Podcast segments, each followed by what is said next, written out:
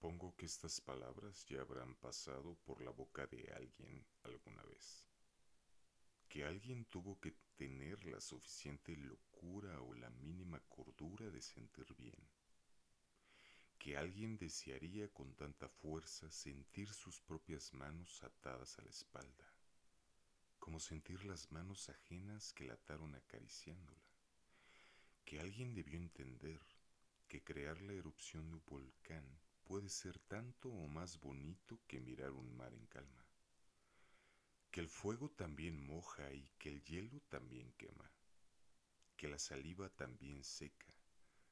El corazón también frena y una parada en el sitio correcto también hace que te sientan.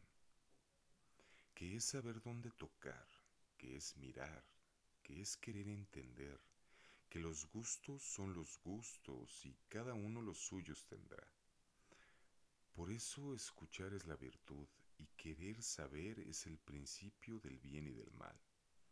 Porque cuando sube mi lengua se le retuerce el cuello. Porque cuando baja mi mano se le cierran los ojos. Porque cuando agarro su cuello se le van los nervios.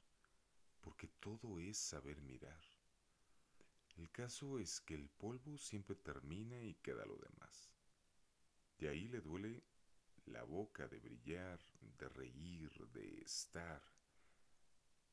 No soy perfecto ni lo seré jamás, pero tengo el corazón limpio y la mente todo lo sucia que un gemido puede soportar.